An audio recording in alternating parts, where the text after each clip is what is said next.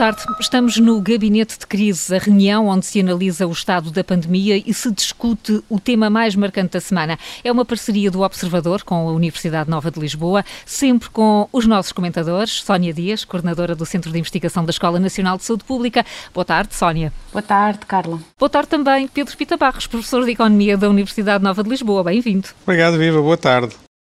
O alerta tem chegado de todos os lados, médicos, responsáveis políticos, agentes económicos. É preciso antecipar o inverno e preparar o país e os serviços de saúde para um eventual aumento de casos associado às doenças normais da época. É o tema que vamos desenvolver na segunda parte do programa com o médico de família Bruno Heleno, professor auxiliar da Nova Medical School. Eh, mas para já, os números da semana. Vamos então partir dos números para a análise. Uh, Sónia Dias, vamos começar por si. Qual é o seu número? Uh, eu esta semana escolhi o 300 e escolhi este número porque ontem tivemos 5 dias consecutivos com menos de 300 casos e, e, também realçando os números principalmente em Lisboa e Val do Tejo, que têm estado a baixar lentamente, é certo, mas começamos a ver uma consistente tendência de descida uh, do número de infectados. Temos assim relativas boas notícias, também com menos doentes internados, menos doentes em cuidados intensivos, o que não tem sobrecarregado os serviços de saúde. E isto também seria expectável, porque sabemos que nestas áreas os casos tendem a ter menos gravidade e influencia também uh, uma menor mortalidade. Mas como temos vindo a ver e a realçar até no programa nas últimas semanas, é natural que aconteçam surtos, que os números subam e deixam em determinados momentos, temos de estar de facto é preparado para eles. O vírus continua entre nós, sabemos disso, mas, mas também se mantém em outros países. Ao nível da Europa, têm sido reportados um elevado aumento de casos em alguns países. Por exemplo, ouvimos nos últimos dias que Espanha tinha, penso que era anteontem uh, ou ontem, registado mais de 900 casos uh, nas últimas 24 horas. França também com mais mil novos casos no último dia. Itália também reportou este aumento. O Reino Unido apontou mais de 30% de aumento de casos. E, portanto, eh, isto pode nos levar, por um lado, àquela questão que já temos vindo a discutir das viagens e da extrema importância que a Europa uh, pudesse definir de facto um critério mais eficaz para prevenir a transmissão além fronteiras. Sabemos que este critério dos 100 mil habitantes, dos infectados por 100 mil habitantes nos últimos 14 dias, uh, não permite diminuir esta questão da prevenção. Uh, até já tínhamos também referido, mas quer dizer, num cenário hipotético, podemos ter um país com baixa incidência de casos, ou seja, os novos casos que vão aparecendo, mas serem exatamente por acaso os que estão infectados e muitas das vezes até, sem o saberem que uh, irão viajar. Para terminar, e voltando a nível nacional, os nossos números mostram-nos assim que temos que ser verdadeiramente disciplinados. Os números ainda nos mostram exatamente que temos que continuar a trabalhar de forma muito eficaz e em muitas frentes para conseguirmos combater esta pandemia que já percebemos que é assim que vamos ter que viver nos próximos tempos. Eh, Sónia, mas deixe-me eh, pegar neste, no, no, número, no número que, que destaca o 300 é, é uma, é uma barreira, é uma referência que, que, podemos ter a partir de agora, mais ou menos de 300, como mais ou menos grave? Olha, eu acho que esta questão dos números, e nós já temos vindo também a referir esta questão, é que os números, e muitas das vezes até os números diários, e esta insistência em reportar uh, os números diários, acaba por não ser muito útil na questão da prevenção para o público em geral e daquilo que temos que fazer. É muito importante que sejam números que as autoridades vão tendo que monitorizar, perceber onde é que estão as maiores dificuldades, que recursos têm, têm que disponibilizar para uma área ou para outra, mas eu, na minha modesta opinião, acho até que esta ideia dos números deveria começar a ser Uh, menos realçada, uh, porque também nos desvia de facto da atenção de tudo o que temos para fazer nesta nova fase. E, nomeadamente, penso que até para o público em geral esta questão dos números cansa já na questão do Covid e desvia a atenção para aquilo que todos nós podemos de facto fazer e acho que neste aspecto precisamos muito de fazer outras coisas que não seja totalmente e diariamente a olhar para estes números, não é? Ora, contrariando a opinião da Sónia, vou continuar com os números.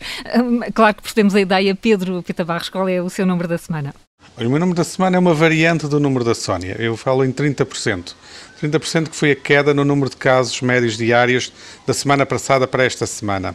Isto sucedeu seja em Lisboa, seja no resto do país e temos finalmente uma situação em que existe uma redução durante duas semanas consecutivas no, do número de novos casos.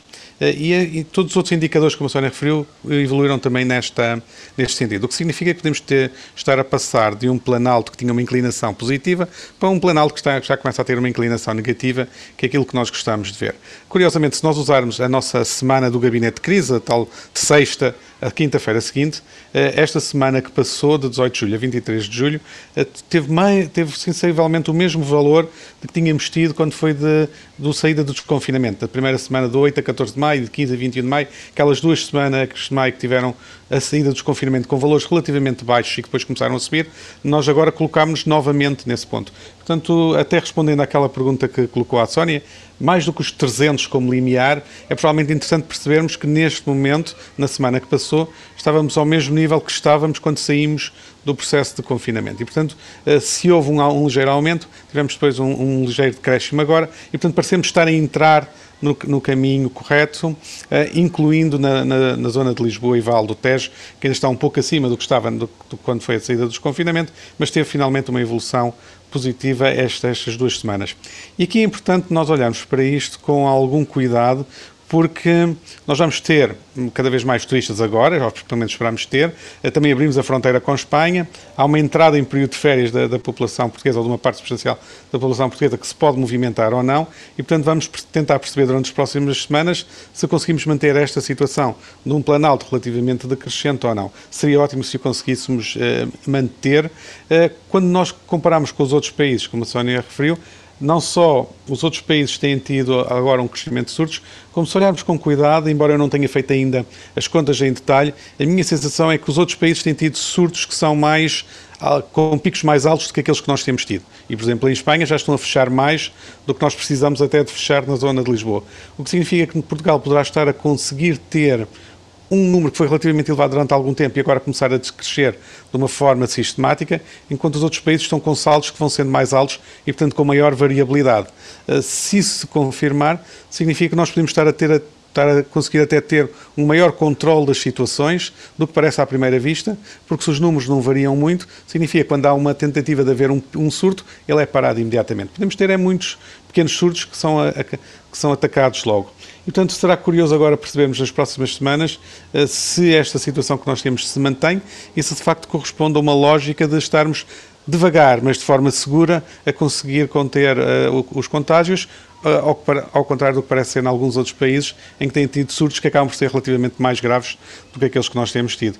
E, portanto, temos coisas para olhar no futuro, uh, temos cuidados que vamos ter que manter, não embarque naquela lógica de que tudo estará a correr mal em Portugal de todo, e, portanto, quando nós falávamos de, das, dos corredores verdes para os turistas, etc., se calhar até é bom para o nosso processo que não haja os picos associados com alguns turistas que venham trazer picos eh, e se calhar esta revolução a prazo vai se revelar mais eh, sustentável e mais, eh, mais adequada à, à gestão do processo. E para acompanhar nas próximas semanas, para já fazemos então o balanço da semana, ele começa a ser feito. É uma semana onde houve algum alívio mediático sobre a pandemia, na verdade, mas onde se falou muito, por exemplo, na possibilidade de uma vacina. Em relação aos números, eh, os últimos dias têm estado abaixo desta barreira psicológica que a Sónia anunciava, dos 300 casos de infecção diários, ainda assim com alguns focos, uma fábrica em Tomar, por exemplo, um outro surto eh, na Lisnave. A Sónia eh, avisava há, algumas semanas que só para o fim deste mês é que iríamos começar a ter resultado das medidas que foram aplicadas na região de Lisboa e Val do Tejo. Sónia, será isso que está a acontecer? Uh, sim, eu penso que começamos agora uh, ainda nesta tendência, como dizia há pouco, uh, descendente, não ainda completamente em números que nos permitem perceber que demos no fundo, conta ou resolvemos a questão.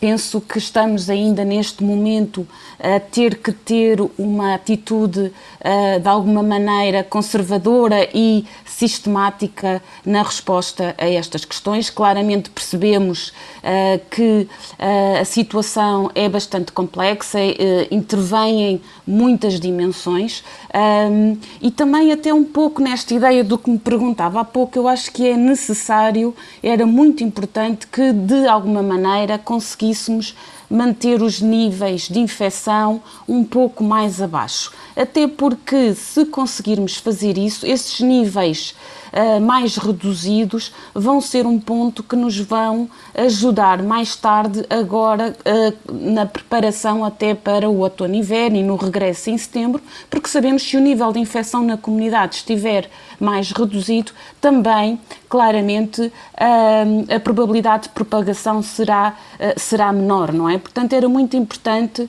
conseguirmos que essa questão baixasse. Por outro lado, também acho que esses números ao diminuírem, permitiriam que as autoridades também tivessem, de alguma maneira, mais disponibilidade para o planeamento da tal situação de outono e inverno. E aqui só realçar que se temos que falar da reorganização dos serviços de saúde, e falaremos disso na segunda parte uh, do programa, penso que é importante ter a ideia de que o planeamento que temos que fazer ele é bastante complexo.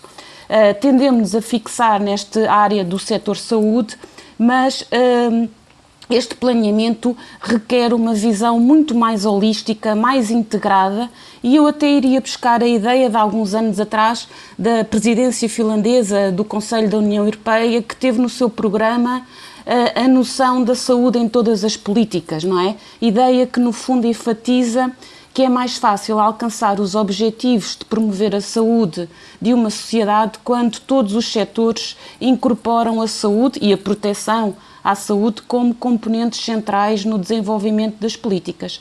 E por isso chamar todos para soluções inovadoras, todos os setores, todas as dimensões e grupos populacionais, eu penso que este é que vai ser de facto o grande desafio. E é um desafio, e Pedro, e pedia-lhe eh, um comentário breve, eh, é um desafio que pode, eh, que tem de provar que é possível controlar a pandemia sem um lockdown total?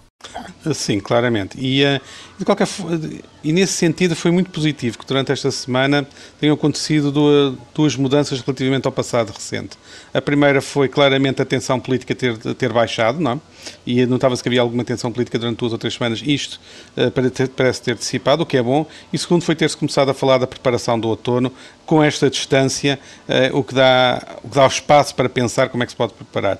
E, uh, e, e deixando já algumas ideias para, para, o Bruno daqui a bocado, há quatro aspectos essenciais, pelo menos que eu consegui uh, alinhavar para isso. Primeiro, há o treino e o número suficiente de médicos de saúde pública que tenham que reagir quando houver surtos, uh, e neste momento, se calhar, este processo que nós temos durante este período de, Lisboa, de que foi mais grave em Lisboa, ajudou a, fazer esse treino em tempo em tempo real e em condições reais, e portanto pode ser uma, uma, uma fonte de aprendizagem para o que se vai fazer no outono. Vai ser preciso a preparação dos médicos de família. Nós sabemos que mais de 97% dos casos têm sido seguidos e acompanhados pelos médicos de família nesta primeira vaga, e portanto é, algo, é de esperar que algo similar venha a acontecer também no outono, eh, se houver um aumento de casos nessa altura, e portanto vamos também ter que aprender da experiência dos médicos de família nestes meses para, para fazer o melhor possível se houver essa tal segunda vaga. Uh, vai ter que haver a preparação dos hospitais para terem a dupla face, a Covid-19 de um lado e todas as outras coisas do outro lado. E, sobretudo, vai ter que haver, como já temos referido aqui várias vezes, a preparação da população. Vai precisar de informação segura sobre as ações que, que, vão ser tomadas pelas autoridades de saúde, seja lockdowns parcelares, seja isolamentos, seja outro, outro, tipo de medidas que sejam identificadas. E isso é importante que seja feito de forma antecipada para que as pessoas saibam o que esperar eh, e, e, como se adaptarem, até para que possam antecipar não só o que pode suceder, mas antecipar comportamentos que evitam que suceda não? Uh, e que evitem os piores efeitos da pandemia. E, portanto, a preparação não é só para os serviços de saúde, é também uma preparação para a população saber com o que pode contar. Uh, daí, por exemplo, que na semana passada a ideia dos, de generalizar a lógica de semáforos que falava o Constantino Saclarides faça muito sentido como treino da própria população para como deve reagir face à nova informação que for saindo. E isto tudo são pistas que nós podemos explorar depois na, na segunda parte, mas que são uma mudança importante da forma de pensamento que temos vindo a ter publicamente sobre a pandemia. E que são transversais, percebemos isso. Estamos mesmo, mesmo, mesmo no fim da primeira parte do Gabinete de Crise, mas vamos ainda aos mitos e alertas.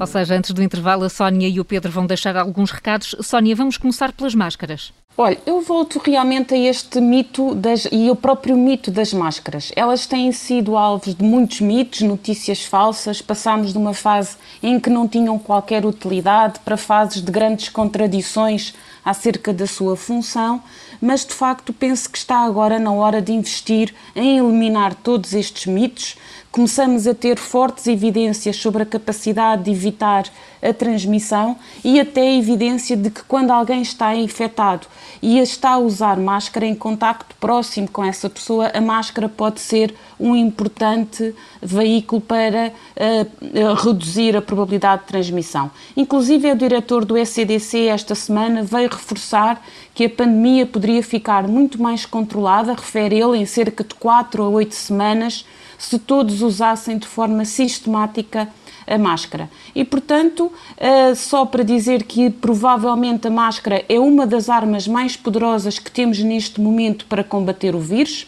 Nesta área há ainda muito a fazer para se compreender as normas, as atitudes, o que falta para adotarmos de forma massiva estas máscaras. Uh, falaremos disso noutra oportunidade, mas claramente está no momento de deitar abaixo todos os mitos relativamente às máscaras. Pedro Pita Barros, e então, o vírus vai desaparecer ou não?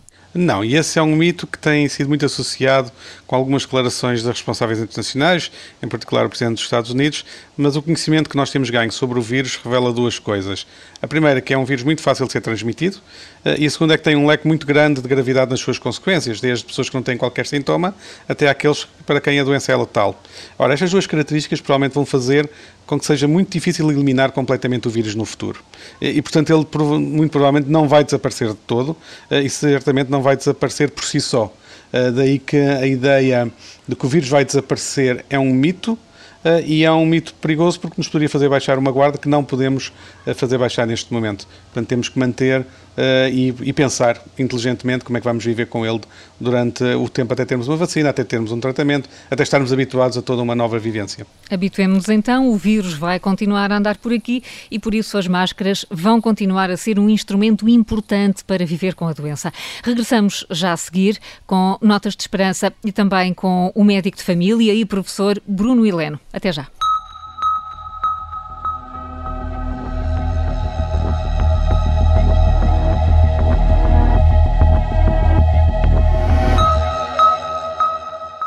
Na segunda parte do Gabinete de Crise. Analisamos o estado do combate à Covid-19 com os professores Sónia Dias e Pedro Pita Barros e daqui a pouco com o professor da nova Medical School, Bruno Heleno. Para já temos as notas de esperança.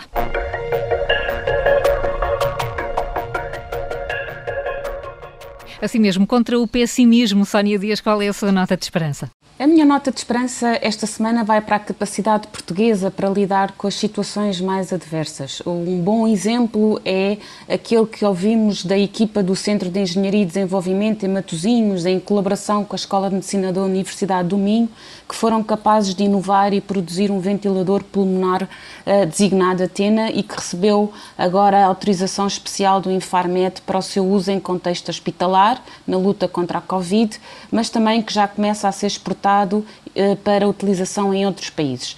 Depois de meses em que Portugal, como outros países, tiveram muita dificuldade em adquirir ventiladores, quase numa luta mundial por estes equipamentos críticos, numa fase de grande incerteza, esta equipa conseguiu desenvolver e produzir em menos de dois meses, juntando conhecimento médico especializado de universidades, empresas, contando com o apoio financeiro de mecenas, mas também de milhares de portugueses, de produzir este ventilador.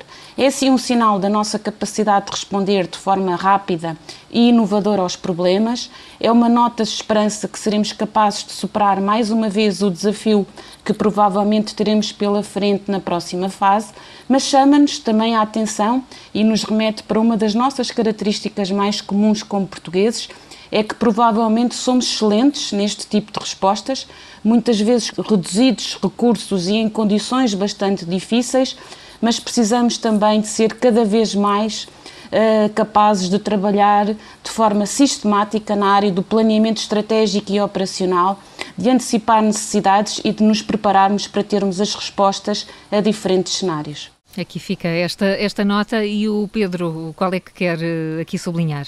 A minha esperança desta semana está muito associada ao tema que também escolhemos, que é o ter-se começado a falar da preparação do próximo inverno, do próximo outono, quer pelo Ministério da Saúde, quer fora dele, por outras, por outras entidades, outras pessoas.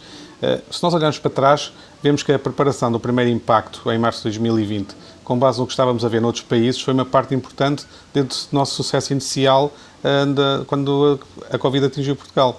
E por isso, termos sentido a necessidade de começar a falar nesta preparação com esta antecedência provavelmente também um passo muito importante para que se consiga passar melhor pelo que vão ser os períodos mais críticos na altura do inverno.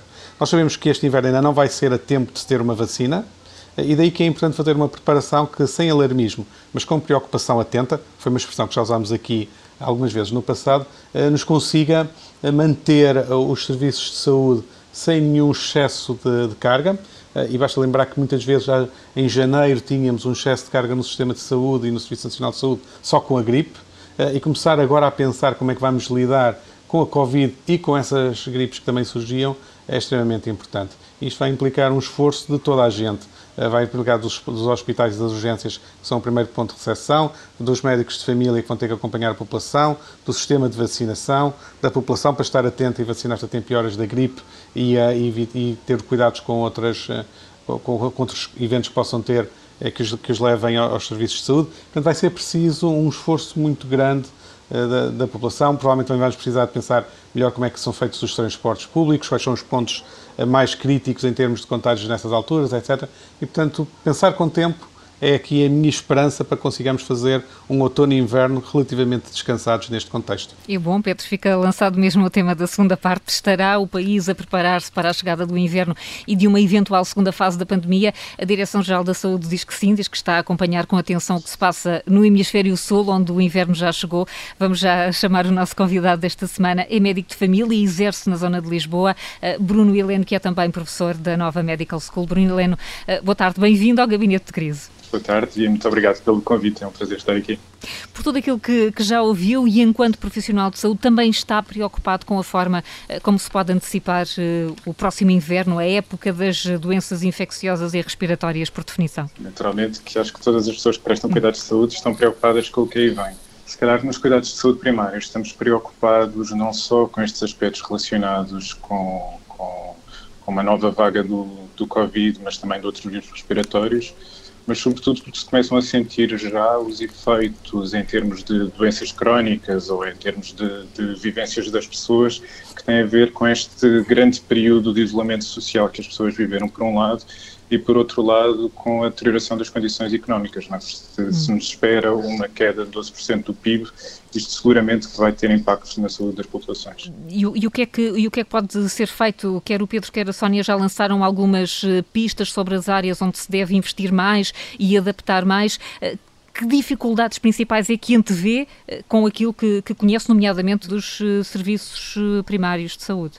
Que eu acho que está a acontecer é um grande aumento da, da procura de cuidados de saúde primários para responder à doença aguda. Por exemplo, se nós pensarmos que alguém que tem uma infecção urinária, é, que é uma situação urgente porque precisa de cuidados, ah, ou precisa de uma resposta dos cuidados de saúde num horizonte de 24 horas, mas que não põe em perigo de vida a pessoa que tem esta infecção urinária, esta é uma daquelas situações que poderia ser perfeitamente gerida em cuidados de saúde primários e não ir para os hospitais que eu acho que acontece em muitos locais é que uma pessoa que tem uma infecção urinária barra-se ou depara-se logo com um problema de acessibilidade, não é? Tem de ligar para uma unidade de saúde e muitas das vezes não consegue que alguém responda do outro lado ou não consegue em tempo útil, depois provavelmente quer uma resposta naquele momento e vão-lhe agendar para um outro momento uh, no dia, não é? e se calhar se for para uma unidade hospitalar está habituada a ser vista em menos tempo, não é? Por muito longa que seja a espera num hospital, se calhar num horizonte de 4, 5 horas estará a ser uhum. vista por um, por um clínico. É? E, e, eu acho que essa é uma dificuldade, que os cuidados de saúde primários nós estamos a ter alguma dificuldade em conseguir responder. Um, está a haver um investimento muito, muito grande na capacidade de resposta telefónica e em termos de e-mail, mas há ainda muitas falhas. Eh, ou seja, os, os serviços de saúde, eh, como percebemos, tiveram de se adaptar aos constrangimentos da, da, da pandemia e há essa questão até eh, da telemedicina, não é? Ganhou uh, um, um, espaço que não havia um, e, e, foi ultrapassada essa, essa desconfiança que poderia haver na altura. É um dos processos que pode ser reforçado quando, quando nos aproximarmos do outono. Claramente, não é? Porque se nós queremos minimizar a aglomeração de pessoas num espaço, não é? Temos de ter respostas em termos de telemedicina e mesmo na doença, neste tipo de doenças agudas, nem todos os doentes precisarão de, hum. de, de ser observados uh, presencialmente. Uhum. E, e o medo? Há medo dos utentes em ir nesta altura a um centro de saúde? Há sempre pessoas que têm algum receio de ir para, para os centros de saúde, sim, é? porque apesar de tudo é um sítio onde vão encontrar cinco, seis pessoas na mesma sala de espera, que é uma sala de espera pequena, isto foi a unidade, foi uma unidade bem organizada e relativamente pequena, um, e é um sítio onde estão pessoas doentes, portanto acho que ainda há algum receio. E, e, também há outro fenómeno que eu acho que está a acontecer. Há muita gente que tem noção de que os sistemas de saúde estão sobrecarregados e, portanto, se calhar vão adiando o procurar ajuda, uh, ajuda de saúde, não é porque acham que os sintomas podem, podem resolver-se espontaneamente. O Bruno Helene disse no início que, que já se notam na saúde os efeitos do confinamento e da crise económica. Se calhar dou um exemplo parte da minha atividade agora e parte da atividade de telemedicina é fazer uma coisa chamada Trace Covid, que é usar uma plataforma que identifica as pessoas que têm, que, têm, que são casos suspeitos ou casos confirmados desta doença Covid-19 uh, ah, e nós fazemos telemedicina e vemos como é que está a haver a evolução dos sintomas. Isto é, um, é, um, é, um, é, um, é uma atividade que ocupa uma parte substantiva do meu tempo enquanto clínico. Houve aí uma altura em que tive menos doentes registados nesta plataforma, portanto resolvi uh, identificar alguns dos meus doentes que tinham cancro, que eram sobreviventes de cancro e que eu vi nos registros informáticos já não tinham nenhum contacto com a minha unidade há mais de seis meses. Bem, e nestas conversas, é, nós percebemos que uh, há, há, um conjunto de pessoas muito idosas uh, que têm estado fechadas em casa há imenso tempo, não é? Que os familiares até têm feito aquela questão de trazer as compras, pôr as compras à porta, a dizer adeus só do outro lado da porta, não é? E evitar algum contacto físico, não é? E isto é, é um fator de risco muito grande para a doença mental, não é? Para perturbações da linha da depressão ou da linha da, da ansiedade, sobretudo quando é um período tão continuado, não é? Esta pandemia começou em março, não é? Já vamos com quatro meses da pandemia e isto tem um efeito em termos da saúde mental das pessoas, que em alguns casos não, é, uh, não configura uma doença mental, não é uma depressão, não é uma perturbação da ansiedade cumpre critérios diagnósticos, mas são situações que causam sofrimento às pessoas. E como é que se ultrapassam estas situações? E, e, como é que antevê que elas, que elas se possam desenvolver se tivermos eh, uma fase mais grave da pandemia quando chegar o inverno? Pois, mas se nós tivermos novamente de confinar as pessoas, hum, vamos ter, vamos ter necessariamente um agravamento do estado de saúde mental das, de, destas pessoas, não é? Ou seja, é impossível, é impossível fazermos uma intervenção que tenha benefício, por um lado, de diminuir o risco destas pessoas terem complicações do Covid, sem que não haja um malefício que é agravar o estado de saúde mental destas mesmas pessoas. Agora, se calhar todos nós podemos é pensar em como é que trabalhamos nos recursos da comunidade, como é que conseguimos, por exemplo, garantir que há atividades para a população idosa? Como é que conseguimos garantir que a população idosa consiga sair de casa em segurança? Como é que conseguimos que consigam ir aos centros de dia e outras, uh, e outras coisas que são importantes para o bem-estar das pessoas? São, são outros uh, desafios. Uh, quando começamos a, perspectivar este futuro próximo, são, são muitos os, os desafios que se vão lançando. Uh, Pedro Pita Barros, o Primeiro-Ministro já disse que, que, Portugal não aguenta outro confinamento, então que soluções é que, é que poderão haver? Aquelas na linha que, que nos disse na primeira parte. Bom, vamos ter que procurar bem quais são as soluções que conseguimos imaginar e depois pôr em prática. Uma, uma coisa é certa, o confinamento como nós o tivemos no estado de emergência, dificilmente será reproduzível em termos de impacto também económico e social nas pessoas. Mas, por outro lado, o conhecimento que nós temos hoje sobre como o vírus funciona é muito diferente do que tínhamos nessa altura e provavelmente fará muito mais sentido de, de futuro, em vez de ter fechos globais da, da economia, como foi o caso, para parar tudo, eh, passa a ser muito mais localizado, como aliás tem sido visto em alguns outros países. Uh, o que é curioso quando nós olhamos para a experiência internacional e, olhamos até agora para a Austrália, como estava a ser dito, é que eles estão a adotar novamente o confinamento, mas até em populações relativamente largas. Ora, a nossa experiência neste momento em, na zona de Lisboa é ter medidas mais severas, mas apenas numa área muito mais circunscrita do que toda a região de Lisboa uh, e, portanto, não sei se nós não devemos também aprender tanto com o que estamos a fazer agora, como com o que acontece com os, outro, com os outros países. Agora, é importante nós pensarmos que a tecnologia das comunicações não nos vai resolver todos os problemas da, da população idosa, como falava o Bruno, por exemplo. Vamos ter que pensar eh, como é que nós conseguimos manter alguma normalidade, sendo que provavelmente no, no inverno também é mais natural as pessoas saírem menos e, e verem-se verem menos. Mas vamos ter que ser imaginativos na, na, em, em, questões de processos de, de limpezas, de, de higienização de, de, zonas, como é que permitimos que as pessoas uh, se encontrem, como é que a atividade económica pode continuar em alguns locais uh, em que sejam detectados ca, ca, casos de, Covid. Uh, por exemplo, hoje em dia, se, se, numa escola for detectado um caso de Covid, o que é que se, o que é que se faz? Não é? é fecha-se a escola toda ou isola-se isola uma turma ou isola-se apenas um, um o, o, aluno ou o professor que tenha tido. Ainda não há um protocolo, ter, digamos assim. Pensadas, não é? Ainda não há regras vamos sobre ter isto. que ter esses protocolos. Hum. Exatamente, e são essas as soluções que nós vamos ter que procurar e conhecê-las antecipadamente.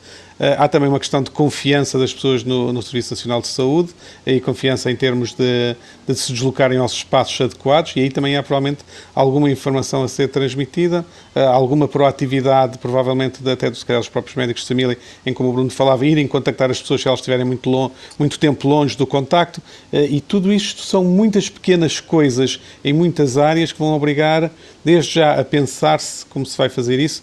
E o pior que se podia pensar, parece-me a mim, é dizer vamos esperar pelo inverno para ver como é que vamos reagir em função do que acontecer. E se é o pior, nós temos que ter hoje planos contingentes. Se acontecer isto, o plano é fazer isto. Se acontecer outra coisa, o plano é outra coisa. E ter isso muito bem clarificado seja para os profissionais de saúde, seja para a população. Hum, Sónia Dias, eh, nesta altura, Graça Freitas já disse que a Austrália é o grande observatório. Eh, o Pedro incluía aqui que, que o que estamos a fazer também, agora nomeadamente em Lisboa e na região de Lisboa e Val do Tejo, também pode, também pode servir de análise. Tudo, todas as experiências podem, podem servir para tirar lições. Sim, eu estou completamente de acordo com a perspectiva que o Pedro colocou. Uh, de facto, nós agora em cima da mesa já temos todo o conhecimento que se foi adquirindo. Uh, ele é muito importante e ele é contextualizado, portanto, provavelmente é relevante vermos o que outros países estão de facto a fazer, que experiências estão, estão a ter, que soluções são uh, mais relevantes, mas é importante também não perdermos a, no a noção de que provavelmente estaremos também em condições de termos as nossas próprias estratégias contextualizadas àquilo que é a nossa cultura, os nossos recursos, a nossa forma de reagir e, portanto, eu penso que esse também é um bom exemplo. Talvez só realçar, até no seguimento daquilo que o Bruno estava a realçar, dois pontos. Por um lado, em termos do conhecimento que se adquiriu, eu penso que se há coisa que nós aprendemos foi que trabalhar em maior articulação com respostas agregadas uh, e com envolvimento de vários setores e de vários setores governativos, mas também setores do setor social, da, da, da parte mais privada, do poder local, uh, foi de facto decisivo para termos estas respostas mais eficazes e rápidas uh, e, portanto, talvez em todos estes aspectos que estamos a focar, eh, é muito relevante chamar a jogo, de facto, o maior envolvimento da sociedade, planear em diferentes áreas, como o Pedro estava exatamente a referir, não apenas a área governativa, mas todos estes setores, porque os desafios são muitos. Só, só para, fechar, dizer que de facto os médicos de medicina geral e familiar, como o próprio Bruno apontou, são de facto médicos de grande proximidade com as pessoas, portanto, podem até servir quase como que um barómetro de quais são as grandes dificuldades que as pessoas estão a sentir na, no seu dia a dia, acesso às perspectivas de como é que estão até a lidar com esta questão e com as dificuldades, às vezes, da adoção de algumas práticas, e são também, no fundo, hum, esta ideia deste espelho que nós já fomos vendo, que a Covid acabou por ser quase como que uma lente que aumenta as dificuldades estruturais que o país tem, quer nas desigualdades sociais, mas quer, por exemplo, também no cuidado aos mais idosos, não é? E ficam esses reparos. Uh, Bruno Heleno, a verdade é que há nesta altura meses de atos médicos em atraso, há um aumento do número de mortes uh, não provocadas pela Covid. Uh, como é que o Serviço Nacional de Saúde vai conseguir resolver estes casos que ficaram para trás? Um, eu acho que nós temos de ser muito criteriosos naquilo que nós fazemos e infelizmente há, um, há algumas atividades que os médicos de família têm de fazer e os enfermeiros também que são atividades que contribuem pouco para a saúde das pessoas, não é? Estou, a pensar, renovação de baixa de três dias, não é? É uma coisa que demora ainda algum tempo a um médico de família para fazer, não é? Tem situações que se calhar a pessoa poderia ela própria justificar a sua ausência perante a sua entidade patronal, não é? E, e, e, se calhar o tempo que se poupa um médico de família para estar a fazer esta certificação de incapacidade por uma doença que é banal e autolimitada, não é? Que dura pouco tempo no tempo, é tempo que, esta, que este médico poderia estar a utilizar para, por exemplo, ter uma consulta um pouco mais longa com alguém que, que tem um sintoma que é sugestivo de cancro ou outra coisa, não é? Portanto, eu, eu acho que nós temos de fazer este esforço de identificação de quais é são as tarefas que nós atualmente estamos a fazer, que nos requerem bastante tempo e que é tempo que se calhar acrescenta muito pouco à saúde das populações. Para além disso, o que eu acho que também está a acontecer e que também nos retira, uh, nós profissionais de saúde, do, do, da prestação de cuidados às pessoas, é um conjunto de tarefas administrativas e duplicação de registros uh, que agora que acontecem por causa desta pandemia, não é? Por exemplo, dou um exemplo. Se eu estou a fazer a vigilância de uma pessoa que é um caso suspeito, tenho de escrever o meu processo clínico, tenho de escrever no SINAD, que é a plataforma de notificação uh, de de, de casos em termos de saúde pública e tenho de escrever numa terceira plataforma chamada Trace Covid, que é aquilo que nos permite ter a noção do que está a acontecer dentro do nosso, da nossa região geográfica. É? E tenho de introduzir a mesma informação três vezes, triplicando o tempo que eu uso em tarefas burocráticas e esse é um tempo que eu não estou a utilizar para, para prestar cuidados às pessoas. E depois há uma barreira muito, muito significativa neste momento às unidades de saúde, que é o telefone, que é uma coisa simples e de baixa tecnologia, mas para a qual as infraestruturas dos serviços de saúde, as infraestruturas de telefones não estão preparadas para este volume de chamadas que nós temos agora. Se calhar nós não temos recursos humanos, ou seja, não temos secretárias clínicas que permitam atender todo o volume de chamadas que agora é acrescido em cuidados de saúde primários, não é? O que significa que as pessoas ligam e não têm resposta, têm de perder mais tempo do seu dia até conseguirem falar com um profissional de saúde.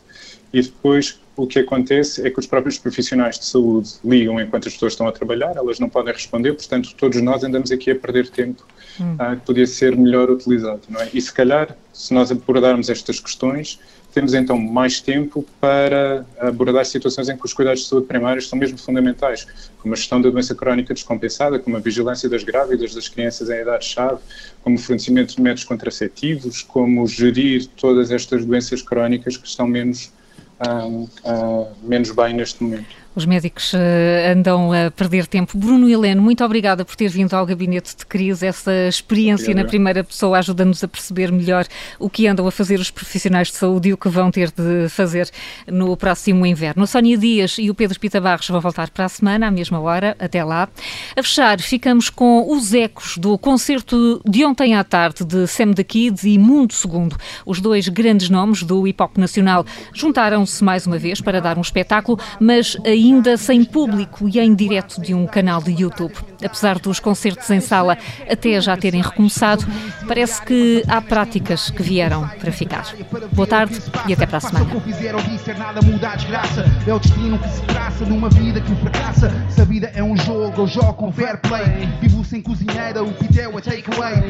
Reuniões, nem horários, nem refeições, nem discussões de família em frente a televisões. Na rua a é fumarem e beberem Atenção, diversão com pais antes de serem. Boates querem alvos, mas erro na pontaria. Miséria que é companhia na terra da chibaria. Mentalidade juvenil, mas sem estilo. Mantenham em sigilo elixir alfavil. Só quero estar informado, com vontade de saber mais. Criticado por não ser criticado pelos reais. Mostrem a coragem, façam o futuro à vossa imagem. Porque quem censura faz homenagem. Como quer, quando quer, como quer.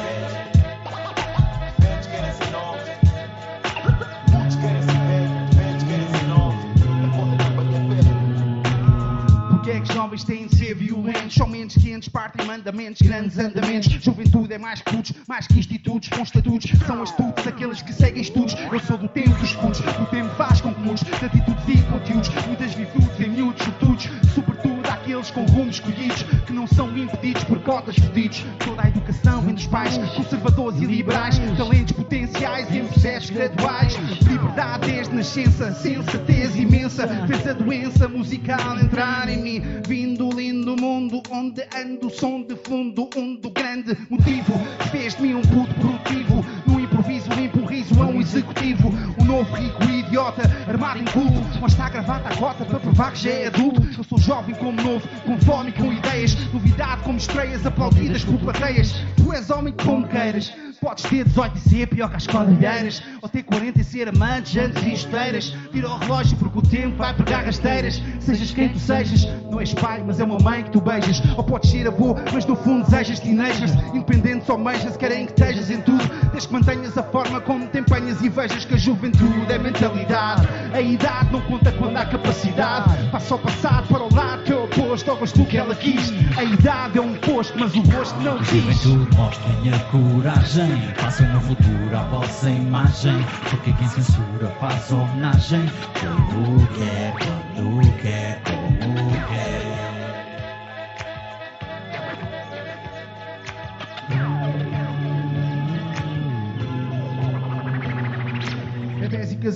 Crescem adolescentes que envelhecem anos e meses porque ficam presos a sustentos. Numa nova rota, bulls casa à noite já boicotam. Mas para seres um responsável é preciso escota. Juventude na batota com cotas na tasca. Acho que uma palavra gasta para uma geração vasta. A diferença é quando és puto, nunca pensas no money. Mas quando cresces é unânime, tens de fazer algo que te anime. Eu rimo, escolhes o teu rumo, não te rendas às evidências que não são preferências. Não te vendas nem confundas os comportamentos. Jovens não são crianças, não é ser cool, estar nos 50 e bafar muitas ganzas. Olha o avô com tranças, a dar barra à idade. Neto sem esperanças, com motivação de reformado. A minha meta é trabalho e no meu ganha mais. E o fechado, mas é achado noutros locais. Assim a vida existe depois do caixão. Ressurreição, estilo Carlos Paião. Respiração, não concordes com recordes, amanhã já não são. Segue a intuição que não engana como algodão. Ei! Mostrem a coragem. Façam o futuro à vossa imagem.